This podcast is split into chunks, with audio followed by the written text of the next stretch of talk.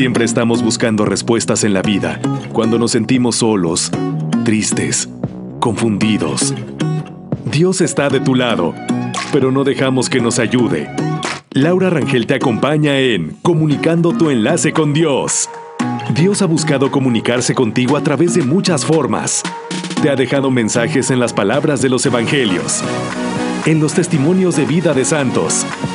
Su mensaje está en cada lugar donde mires. No cierres tu corazón a su grandeza. Es momento que tú también te comuniques con Él. Presenta Comunicando tu enlace con Dios, el programa donde Laura Rangel y tú descubren juntos que nos falta fe y oración. Deja que Dios intervenga en tu vida. No cierres tu corazón a su misericordia.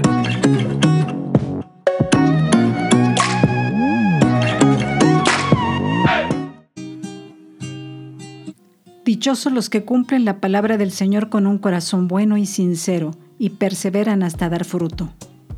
Bienvenidos amigos a Comunicando tu enlace con Dios. Nos da mucho gusto estar con ustedes nuevamente, que nos escuchen donde se encuentren. Tal vez estén trabajando en algún lugar, en alguna fábrica, estén de viaje, estén llegando a su casa a lo mejor por trabajo, por una fiesta, como sea, no importa. Lo importante está que tengamos esa oportunidad de conectarnos, de comunicarnos y sobre todo de hoy que nos permitan llegar a su corazón a través de los mensajes que podemos dejarles este día y que sabemos que también son bien recibidos y que en ocasiones tal vez escuchemos pero no le pongamos mucha atención de momento, pero sin embargo algo se nos queda. Porque realmente nos hace falta ser receptivos. Y a veces no somos receptivos porque como estamos llenos de tantas cosas pues alrededor, entre los trabajos, entre las cosas familiares, entre las complicaciones sociales, entre todo lo que sea hasta económico, todo, todo, todo, a veces nos hacemos como pues muy reacios, ¿no? A la escucha, a poder tener un momentito de reflexión. Pero los invitamos esta ocasión a que nos abramos, a que podamos escuchar y hoy vamos a transmitirles algo muy bonito sobre una parábola de Jesús que se llama El Sembrador. El sembrador salió a sembrar se le cayeron unos granos. Después llegaron las aves que más tarde los tomaron. Otros cayeron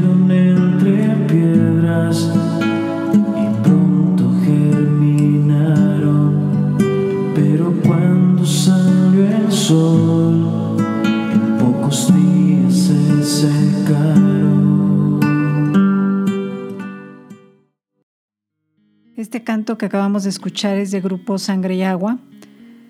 Y bueno, pues hay muchas interpretaciones del sembrador. Es un fragmento el que acabamos de escuchar y tiene mucho más, la letra está preciosa. Pero bueno, vamos a ver sobre la parábola del sembrador.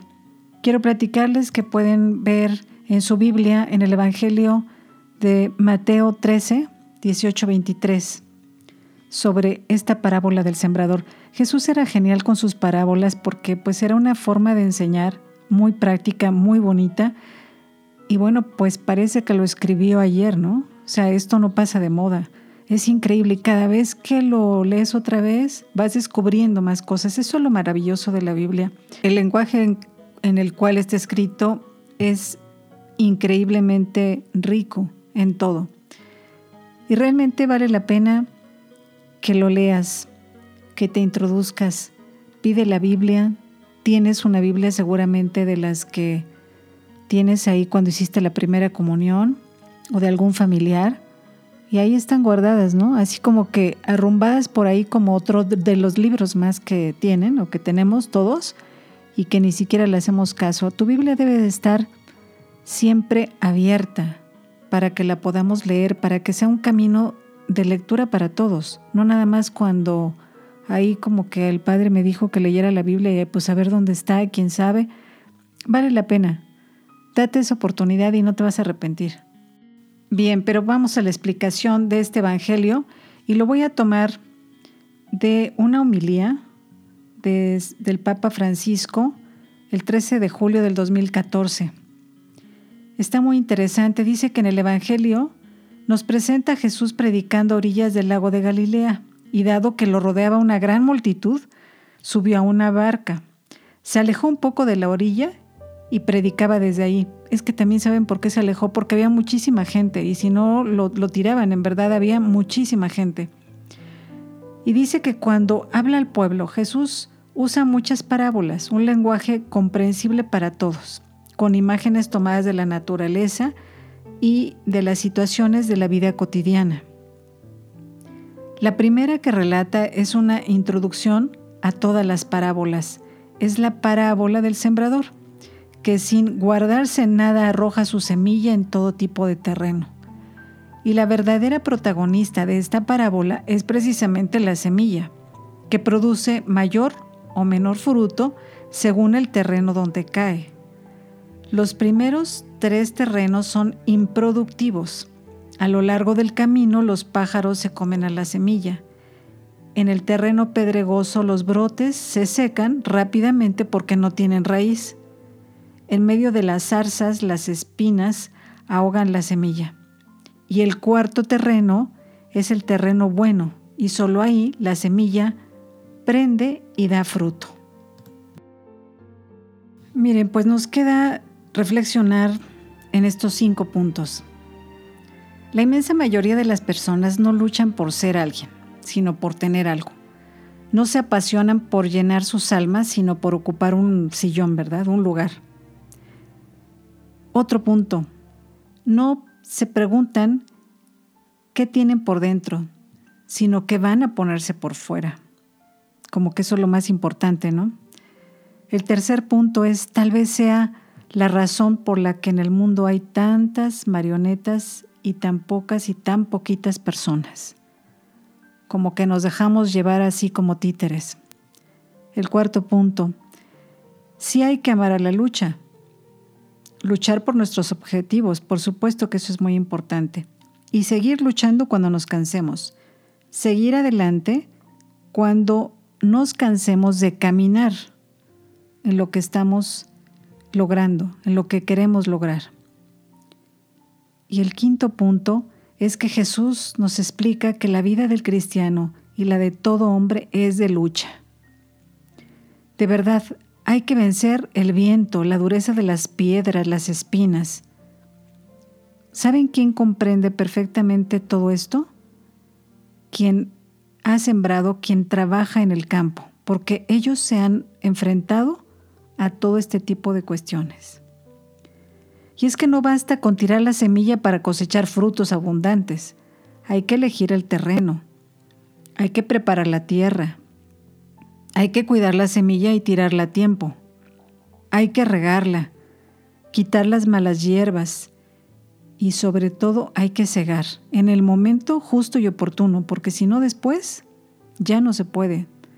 Empiezan a salir otras hierbas que ni siquiera son buenas y van a echar a perder la cosecha. O sea, en resumen, implica una lucha, un trabajo y un esfuerzo.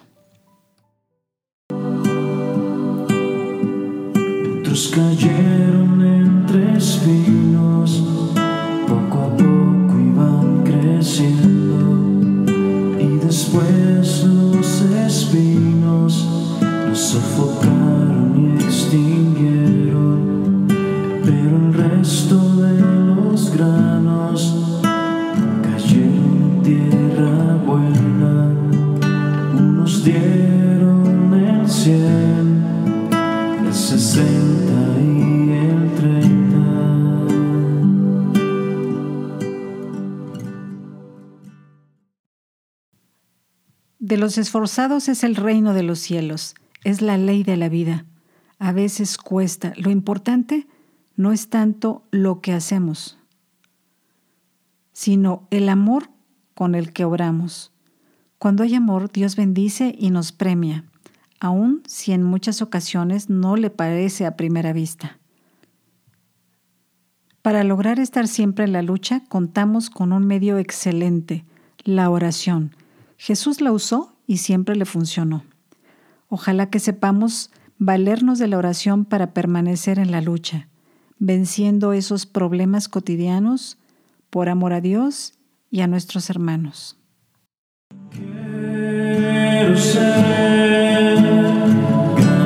Quiero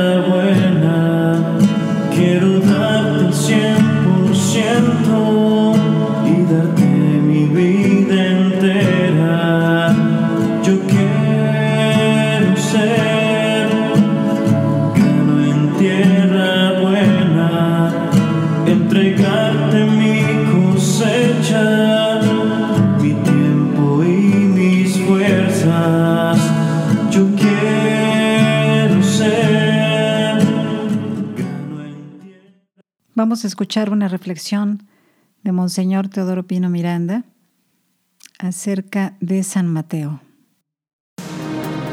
San Mateo.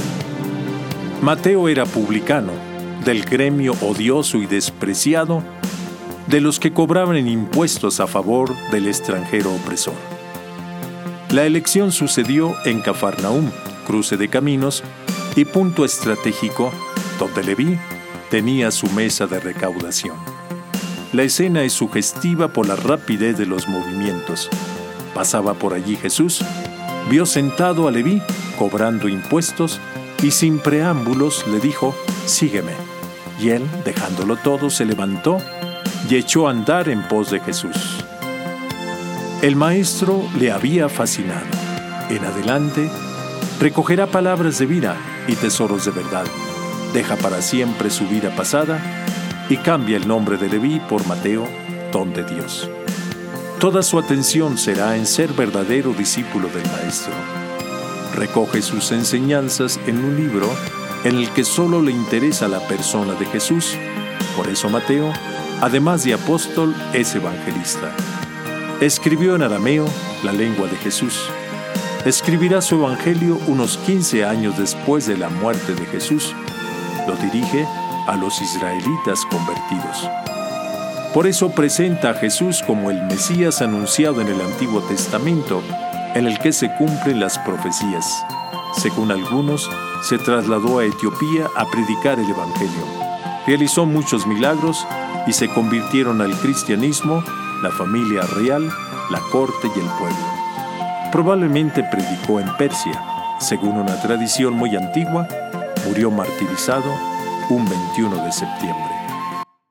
Un dato importante para que recuerden o los que no sepan también lo tengan presente, tenemos cuatro evangelistas en la Biblia, Mateo, Lucas y San Juan. Entonces, en San Lucas, en el capítulo 8 del versículo 4 al 15, también está la parábola del sembrador. Y dentro de esta lectura podemos también tener una reflexión muy importante, muy buena, que nos da una luz muy especial para esto. Para resumir lo que hemos comentado, la semilla es la palabra de Dios. Los del borde del camino son los que escuchan, pero luego viene el diablo y se lleva la palabra de sus corazones para que no crean y se salven. Los del terreno pedregoso son los que al escucharla reciben la palabra con alegría, pero no tienen raíz. Son los que por algún tiempo creen, pero en el momento de la prueba fallan. Lo que cayó entre zarzas son los que escuchan, pero con los afanes y riquezas y placeres de la vida se van ahogando y no maduran. Los de la tierra buena son los que con un corazón noble y generoso escuchan la palabra, la guardan y dan fruto perseverando. Fíjense qué importante lo que dice Jesús a la luz de San Lucas, ¿no? Si ustedes se fijan cómo a veces nosotros tenemos a lo mejor el terreno preparado, o si no lo tenemos muy preparado, pues bueno, llega la semilla, empieza como a tratar de germinar y ese viento y esas cosas de actividades que de repente nos sacan, ¿para qué?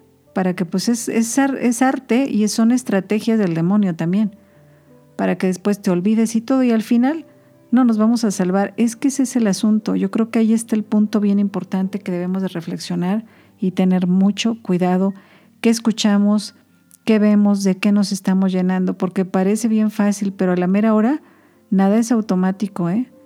Aunque tengas todos los rezos del mundo el día que te mueras y aunque el no sé cuántos sacerdotes te celebran la misa, lo que tú quieras, no es fácil que nada más nos salvemos así como en automático.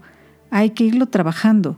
Hay que dejar que precisamente esas semillas vayan germinando en nuestro corazón y estemos preparados.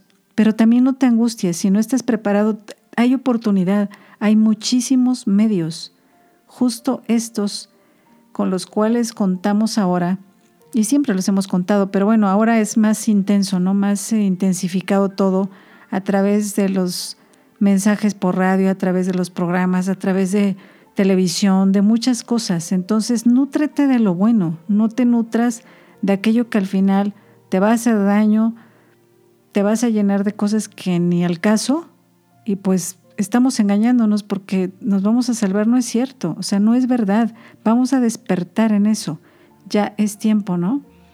Pues bueno, te invito a que puedas hacer esta reflexión, a que tomes la Biblia, y lee San Mateo y lee San Lucas y verás cómo te va a quedar súper claro y vamos a estar muchísimo mejor si retomamos esto.